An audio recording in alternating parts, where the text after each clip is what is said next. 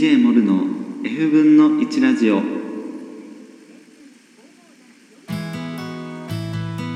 DJ モルの F 分の1ラジオ。F ラジ。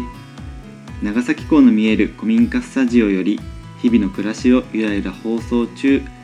こんにちは DJ モルです。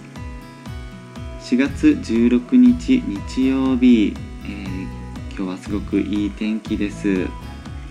えっと最近はずっといい天気が続いていますね。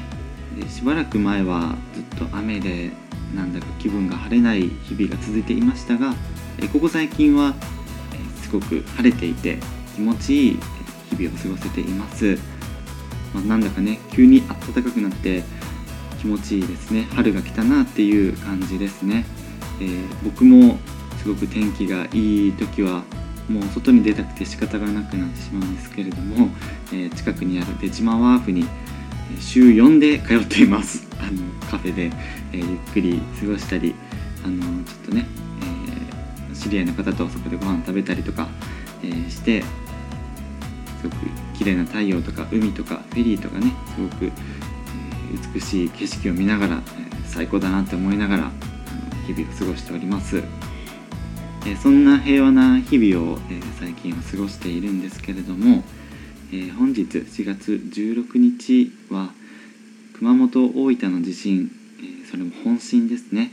えそれから1年が経ちました、えこの1年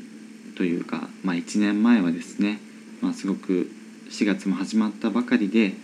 とても忙しい時期でそんな時期に起きた地震になんだかこううじうじしてすぐ駆けつけることもできない自分がいてなんか俺ってこんなもんなのかなって思うようなすごく無力感に苛まれる時期が何度かあるようななんかそんな一年だったなっていうふうに感じています。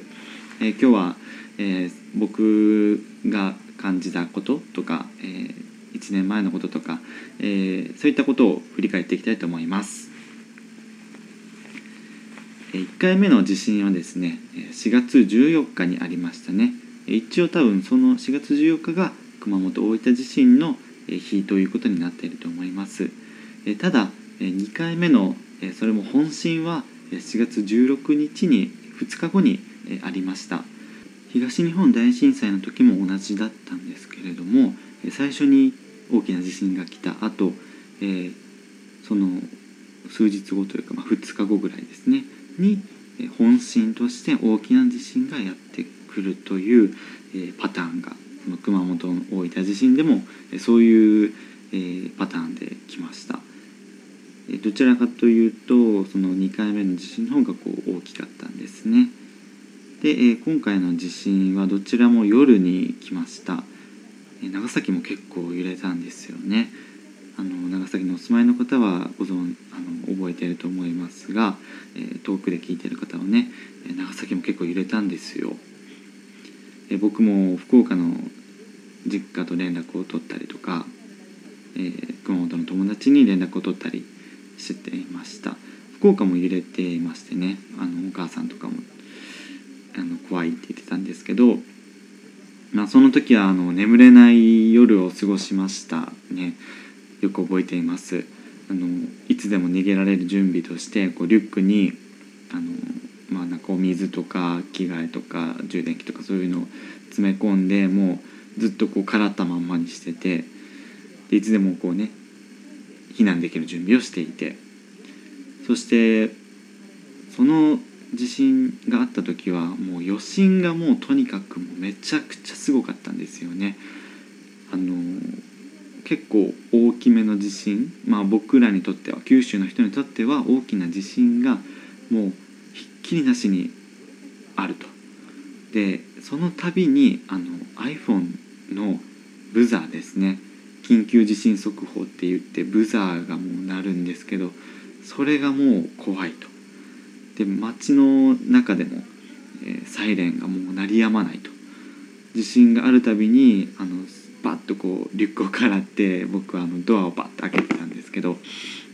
そのねあの外から聞こえてくるサイレンといつ鳴るか分かんないこの携帯から聞こえてくるブザーっていうのがもう本当に怖くてしかも夜だからもう一人じゃないですか。でテレビもずっとつけてるんですけどその熊本の様子っていうのがもうずっと流されててうーんなんていうか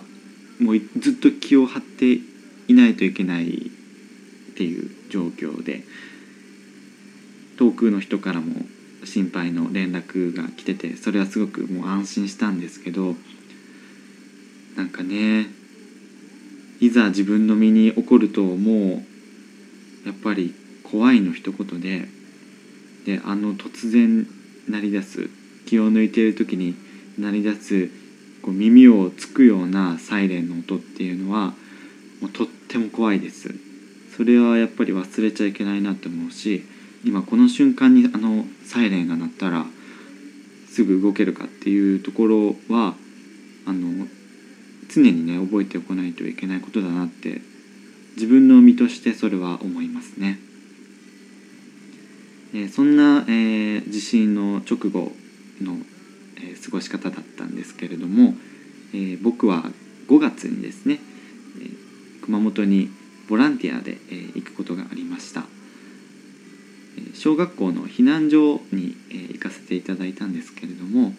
え場所は、え熊本県阿蘇郡の西原村というところですねそこの、え、避難所として、え、使われている小学校にお手伝いで、え、ボランティアに行ってきました、え、その時のお話を少ししたいと思うんですけれどもそこで、え、やったことっていうのが、えー、まずグランド整備。配給のお手伝い、簡易的な棚作り。子どもと遊ぶ。支援物資の仕分け、まあ、などなどでしたね。えグランドの整備っていうのは、まあ、地震によって道路とか地面がもうボコボコになってしまっているんですね。なので小学生がこう遊ぶのに転んでしまうと。走走り回ってやる時に足に引っかかってしまって転んでしまうのでそれを平らにするグランド整備をやりました、え小学生が授業しているその横でですね中庭の整備とかをねしていました。えそして配給の手伝いというのはあのまあ、毎日お昼ご飯が、えー、その小学校にトラックでこう運ばれてくるんですよね。セブンイレブンのおにぎりとか野菜ジュースとか、えー、インスタントの味噌汁とかっていうのを準備してで避難している方がこう順番に並んでこう取ってきてくださるのでそれをこう手渡しするという感じですね。そして簡易的な棚作りっていうものがあの地震直後にこう大量に送られてきた木材がありましてあのそれはただの木材ではなくてこうくぼみが随所にあるんですけれどもそのくぼみ同士をこう組み合わせることによって噛み合わせるんですね。それでこう簡易的に棚を作ることができるんですね。あの何段3段とか2段とか自由に、アレンジできる、えー、まあ耐久性はちょっと低いんですけどあの避難所用というかね、えー、すぐできるインスタントなね、えー、棚を作りました。それはすごく需要があってあの体育館ってあの外から直接入るじゃないですか。だから結構ドアも開けっぱなしになってたらあの土が入ってきちゃうんですよね。で玄関がちょっと汚いと。なのであの靴箱を作ったりとそれとあの傘とかね置く場所がなかったりするのでその傘立てを作ったりとか。なんかもう小さいことで結構いるんですよね。なので、えー、そのために結構いろんなパターンの棚をたくさん量産しました。それは子どもたちと一緒に作ったりしてね楽しみながら作りました。そしてあの子供と遊ぶっていうのがですねまあまあ遊んでんじゃねえよって思われるかもしれないんですけど、まあ、これもまあなかなか、えー、大事なことでですね、えー、まあ避難所生活でで学校もずっと休みでっていう状況で子どもたちはもうエネルギーが有り余っててですねストレスがもうすっごい溜まっているんです。でも遊びたくて仕方がなくてなのでその相手をするっていうだけでもすごく、うん、時間と体力がいることでですねやっぱりそこはあの疲れている大人の方にずっと任せているよりもこう若い僕たちがですね、えー、相手をしてあげると。そうすることで少しの間だけでもお母さんとかねお父さんが少しリラックスできる時間を持てるし子どもたちもエネルギーを発散できると。いうことで、まあ、一生懸命ね楽しく子どもたちの相手をしていました、えその中でですね、えーとまあ、一人の女の子と遊んでいたんですけれどもえーとまあ、その子の名前がね、えーとまあ、かりんちゃんって言ってた子なんですけど、えー、まあ、幼稚園ぐらいですね。すごく小さな子でした。と、まあ、仲良く遊んでましてあの、まあ、絵本をね読んであげていたんです。でそういう絵本を読んで読んでいた時にポロッとそのかりんちゃんが、えー、漏らした言葉っていうのが僕は今でもずっと心に残っていて「かりんのお家壊れちゃった」って急にポロッと言ったんですね何の脈絡もなくさっきまで楽しそうに絵本を読んでいたのに、えー、ポロッとそんなことを教えてくれて「かりんのお家壊れちゃったんだ見たい?」って言ってあのパパッとこう走っていてですねあの自分の避難スペースのところまであの、まあ、携帯に写真が残ってるからって言ってこう撮りに行ってくれたんですよね。なんか突然僕にこう気を許してくれたのか何なのかその子の気持ちはちょっと計り知れないんですけれどもお家が壊れたことを教えてくれて、まあ、まずその小さな子が自分のお家をやっぱり壊れたってことを認識してるんだなっていうことを、まあ、当然だけどその言葉によって改めて認識させられたしこう見ず知らずのお兄ちゃんにこう見せようとしてくれたことっていうのがなんだかどう表し表現したらいい言葉で表現したらいいかわからないんですけれどもすごくなんか泣きそうになって あの、うん、うるうるしてたんですけど。まあ、結局ねちょっとお母さんはその時いなかったので携帯はなくってあのお家の写真をね見せてくれることはなかったんですけどなんだかその気持ちだけでもなんか嬉しいなって思うような、うん、なんだか言葉には表しづらい感情が出てきましたね。うん、今どうしているのかなって時々思ってその度になんかその短い時間だけしか相手できなかったっていううんなんかこう責任な感じっていうのも結構ねなんだか無力感というかどうしたもんかなっていう気持ちになる、うん、言葉というかねまあその子を責めてるわけじゃないんですけどなんかまた会いに行きたいなって本当に思っているそんな思い出ですね。えそして、え最後にあの支援物資の仕分けっていうのをやったんですけど、えそこではですね、え全国からあの文房具とか遊び道具とかが小学校に届けられていたんです。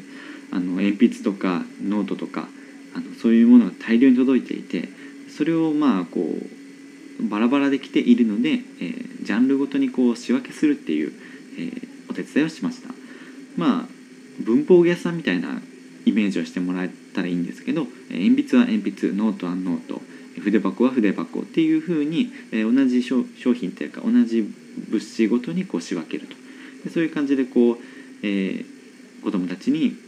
巡回してもらいながら好きなものを取っていってもらうような、えー、そういう部屋を作ったりしていました、えー、そんな中でですね、えー、今回載せている1枚の写真なんですけれども、えちょうど長崎から、え物資を送ってくださっていた方がねいらっしゃったんですね。え、その方が書かれていた、えーと、メッセージっていうものをその熊本で見ることができて支援を送られ支援が送られてきたところで見ることができてなんか人の優しさっていうか温かさっていうかそういう素直な気持ちっていうものを別の場所から見ることができてなんか誇らしいような嬉しいようなそんな気持ちになる、えー、ワンなんていうんでしょうね、えー、一場面というかね、うん、そんなひとときでした、えー、いろいろ思うことはあるしすごく難しい人間関係を築くのも難しいボランティアだったんですけれどもえー、っとうん。1回しか行けませんでしたが、えー、そのこのこともずっと気にかけています。早くね復興してほしいな。復興してほしいっていうかストレスのない毎日を過ごせるように、え、少しずつでもね微力ながら応援していけたらいいなというふうに思っています。はい、えー、本日はですね、えー、熊本のお話をさせていただきました。最後はおまかせナンバーを紹介してお別れです。おまかせナンバーとはラジオ DJ モルがおすすめするナンバーをく聞かないはお任せするという意味です。本当は流したいのですが著作権には勝てません。今回ご紹介するおまかせナンバーはチャラの優しい気持ちです。えー、っと最近あの CM でもね流れていたと思うんですが、え午後の紅茶ですね。でえー、っと上白石萌音さんの妹の、えー、上白石萌歌さんがあの歌っている CM なんですけれども、えー、その撮影場所っていうのが南阿蘇鉄道熊本のですね南阿蘇鉄道の、えー、駅舎を利用して、撮影されているということで、えー、まあ、こんな風にね優しい気持ちを持って、え人と接していくっていうことがね大事なんですかね。えーとまあ、そんなことを、え思い返させてくれる曲だと思います、えもしよかったら聴いてください。チャラで優しい気持ち DJ モルの英文の1ラジオ F ラジは iPhone アプリ、ポッドキャストで配信しています。検索登録をお願いします。ハッシュタグ F ラジで検索してみてください。また、ブログホームページにて皆様からのメッセージをお待ちしています。ここまでのお相手は DJ モルでした。